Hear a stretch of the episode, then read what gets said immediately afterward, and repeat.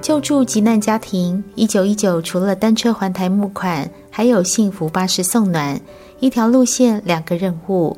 这天，双方人马在台南市南溪长老教会会师，送礼物给长者。送什么呢？从头到脚，由内到外。发型设计师来替老人家们剪新发型，老人家好开心。你你知影，今日要教他们对吧？知知哈。啊，咁欢喜？系无欢喜，啊无要教。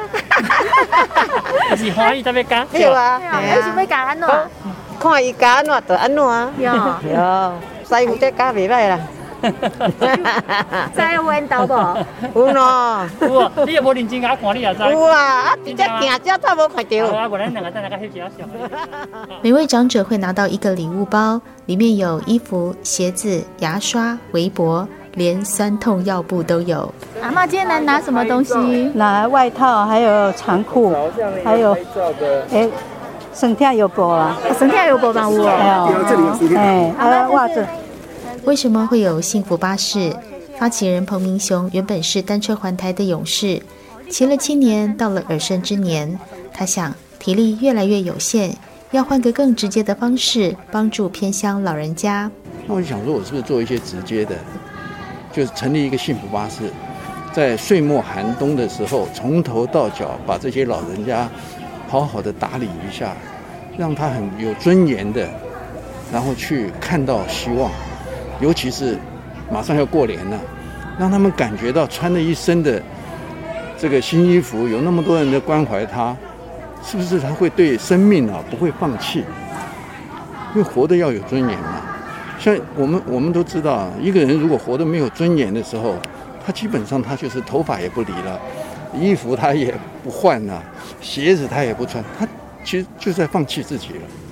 我觉得人性的尊严呢、最后一秒钟，我都要都要活得像个人的样子，都要活得有尊严。我当初我的想法是这样子。彭明雄自己经营机能服饰公司，认识很多行业的老板。他盘点了人脉后，针对老人家的需要送礼物，把对方的需求放在前面，连牙齿义诊都有。牙医师黄明玉说：“出门在外，器材不能齐全，虽然不能做侵入性的治疗，但是洗牙、清假牙。”戴观念都很重要啊，真牙当然就是一些结石啊，那结石累积久以后就会有牙周的问题，所以呃恶性循环，对，就慢慢就牙齿就越来越少。偏乡的老人家的康问题大部分是什么？我我我觉得最重要还是在预防保健，对，口腔预防保健，对，不管你是真牙也好，假牙也好，其实啊、呃、间接的都影响到身体的健康，对。所以是要来带观念给他们。是的。对，我觉得预防保健会比实质的医疗来得更重要，因为我发现哦，我从我们我我我们从东岸一直走到西岸来，其实老人家都有面临一些问题，一个是饮食习惯，那当然还有一些不良习惯，譬如说抽烟啊、槟榔啊那些，最重要的是饮食习惯，另外一个养成一个正确的一个一个洁牙的观念。环台一周，发型师有的是在地公司支援，花东没有人，就从台北下去。连锁法郎公司部长林正三和陈凯婷，从第一年跟着幸福巴士环岛就没有停下脚步。因为我们公司哈，毕竟是一个在台湾一个品牌，能够进到我们公司的一些消费者都有相当的能力。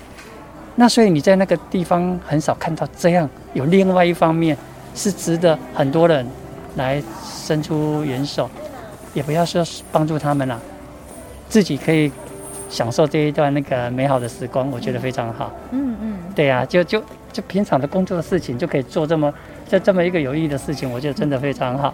就就有我我听两位这样讲的感觉，好像有点像是说，平常剪一个头发就是很正常的事情。是啊，平常很正常的事情，到这边变成一个很有价值的事情。对，是这样吗？没错，没错，对对对。幸福巴士和当地教会合作，由教会提出老人家的名单，调查他们的身材、鞋子尺寸，客制化送礼，做得很精致、很贴心。另外一位发起人刘凯平说：“要是没有透过教会，老人家可能会以为他们是诈骗集团。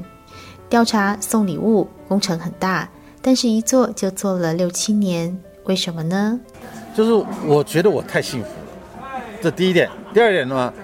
我相信的种宗教信仰是告诉我说，这个我的幸福不是只局限给我的，要去跟别人分享的。我不过就是一个杯子，那个杯子倒下来之后要跟要跟别人分享的。我这个杯子如果觉得说我这个杯子里面都是我的，这个杯子不是一个好杯子。牙医师郭文杰说，到偏乡服务才发现牙医可以做的事很多，和在诊所里看诊不太一样。呃，应该也是对自己的一个肯定啦，对啦，对。而且我我其实会希望很多人一起参与啦。其实每个人的力量是渺小，但是如果这样子的想法，假设啦，像是一个火苗或种子，会别的医师也看到，他们也愿意一起加入，就会有更多的愿意投入在这个领域，那才会有更多只的手去帮助更多的人。这个才是最棒的地方。年纪渐长，或许单车环台有点吃力，但是拿出自己的专长为社会服务，会有另外一种幸福。原来幸福巴士照顾的不只是偏乡的老人家，还有自己的心。